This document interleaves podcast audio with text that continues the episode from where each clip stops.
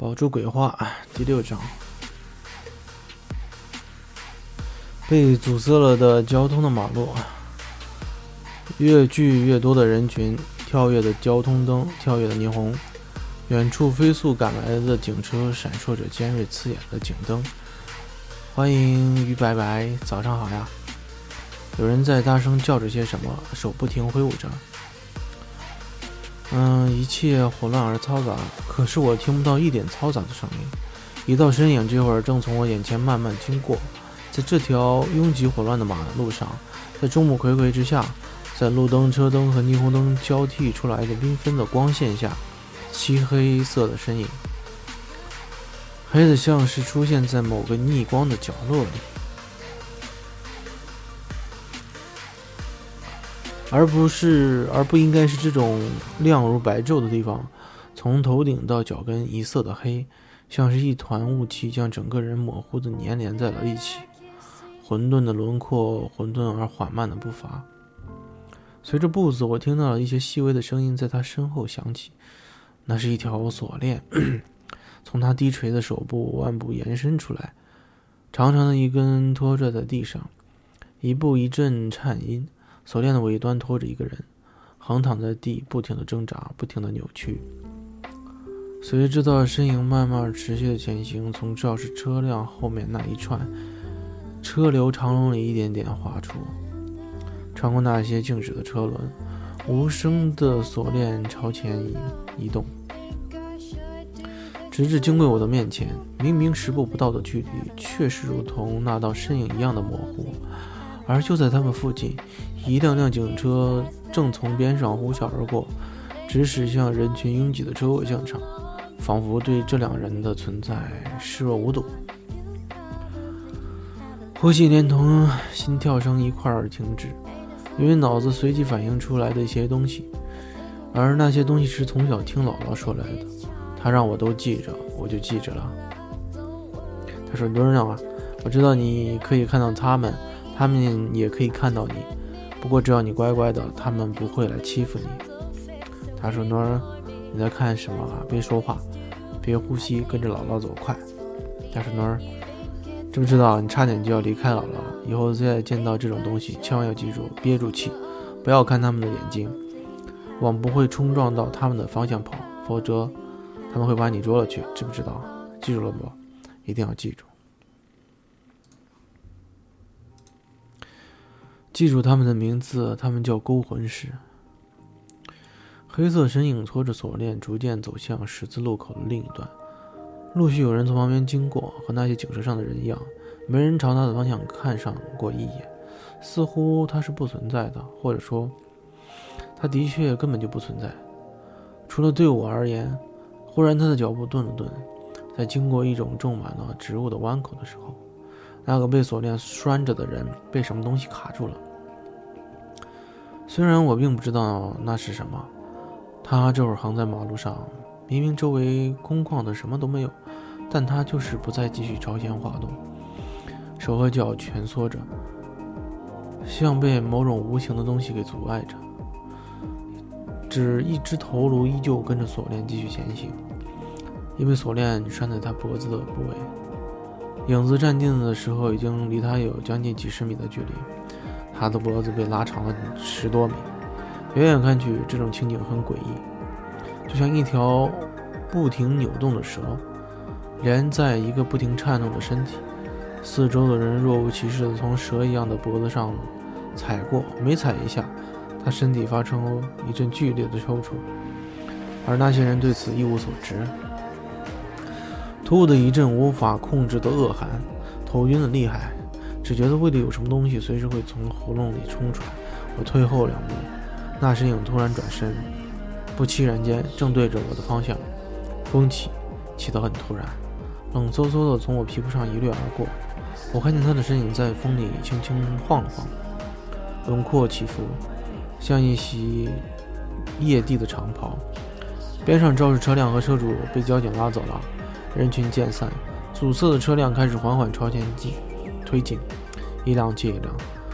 地上那人的脖子一次又一次被他们车轮子无声碾过，闪烁不停的车身一再阻挡我和那道黑色身影之间，又一次次将他安静不动的身影暴露在我眼前。红灯停，红灯亮，车停，黑色身影将手慢慢扬起。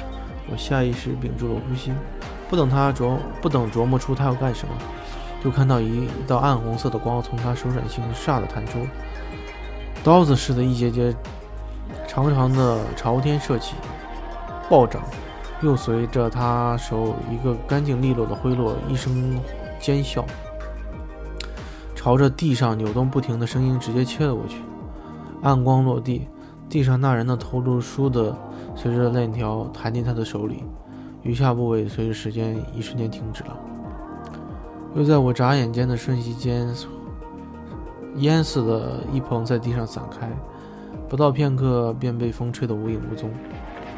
我眼睁睁看着这一切就发生在我眼皮子底下，想动，可是脚底下关了铅似的。刺入地面的光消失，我看到那道身影抬起头，对着我的方向，突然感觉心脏一般窒息般的疼痛。虽然看不清他的脸，可我非常清晰地感到他投射在我脸上的目光很熟悉，就像那年冬天，当我还是个什么都不懂的孩子时，无意中所撞见一样的目光，无形无相，可是让人从头到脚一片冰冷，冷得连心脏都停止跳动了。正寻思，正寻思着怎么样在这样的情形下混进人流中，不动声色地从他眼皮子底下跑开。在他还没有发现我的存在的时候，没等迈步，他忽然一抬手，轻轻丢开手里的头颅，拖着锁链朝我这里笔直地走了过来。咔啷咔啷，一步一阵脆响，路上来往的人从他身影上一穿而过。而他的身影只是微微一晃，不出片刻，就又恢复到原来混沌而修长的模样。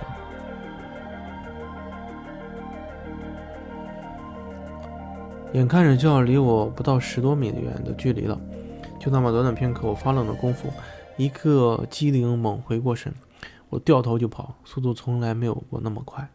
我也不管自己是不是按姥姥所说的憋着气，避开那个冲撞，会冲撞到他的地方。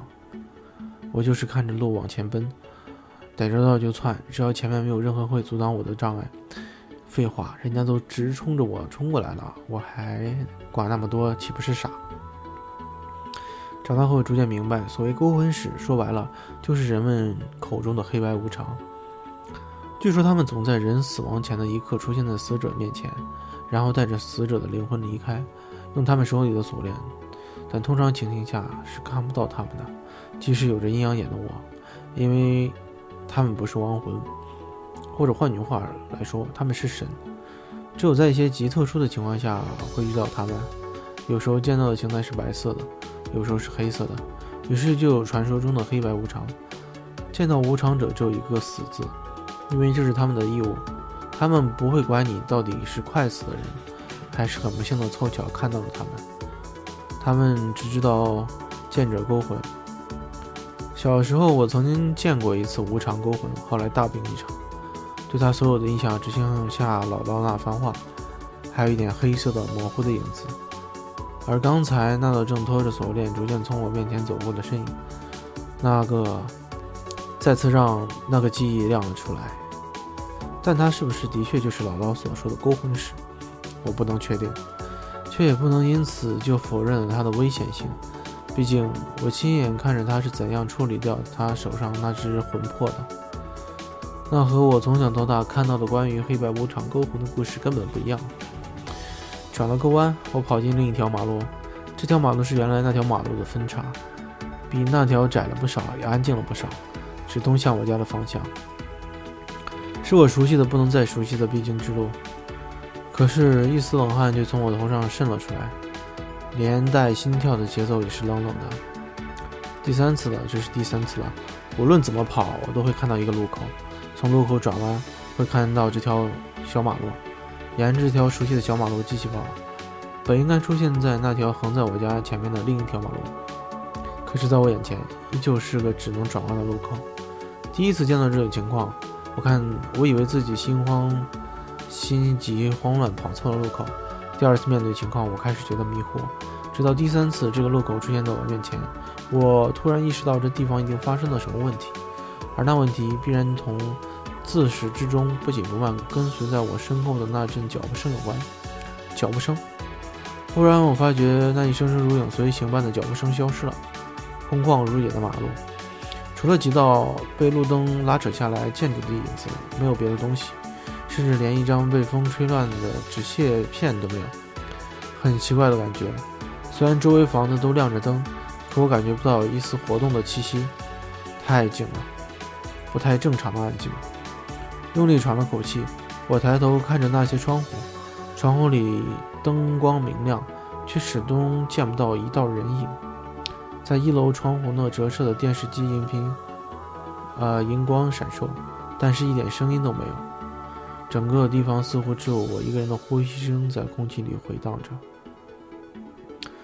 孤独的有些突兀，康，轻轻的一声清脆，我的心脏猛地一阵急跳。又一串锁链拖动的声音在背后紧紧响着，不敢回头。我几乎是跳起来，朝着前面唯一的路口奋力跑去，冲过路口，果不其然，又是那条马路，空旷如也的躺在我面前。再往前跑一点就是那个弯口，我要回家必须经过那个弯口。头一阵晕眩，我不得不停下脚步。俯下身，大口喘息的时候，目光扫过我的手腕，突然发现之前还鲜红的血一样的那串链子，不知什么时候起颜色变成了墨一样的黑色。再仔细看了看，不是因为视觉的关系，也不是因为光线的关系，身后就是电，呃，电的门牌打着通亮的光，光照光照在手链上，那确实是浓郁的黑色。除了那坠子头部那么一点点地方还保留着原先的一圈红血红，啊，怎么回事啊？头很晕，脑子很乱，心跳的随时像是要从胸腔里蹦出来。我想吐，可能脚下人影晃动，修长清晰，无声无息重叠在我的影子上头。我倒吸一口冷气，一味盯着脚下那两道影子，属于我的影子低着头，一动不敢动。看上去像是在下跪，而他就那样笔直站在我身后，身周围轮廓随着风微微摇曳，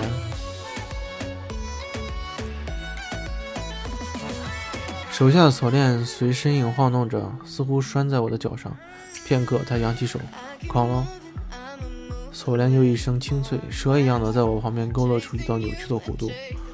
我忍不住闭上眼，因为我觉得脖子后随时。随即一道急速逼冷的、逼近的冰冷气流，躲不掉的，我想。然后耳边突然、突然间，锵然一声尖锐的撞击声响：“冥王勾魂夜，不勾无罪生魂。大人手下留情。”很熟悉的声音，虽然没有带着往日惯有的戏谑，听在耳朵里，我突然有种想哭的冲动。原来是狐狸啊！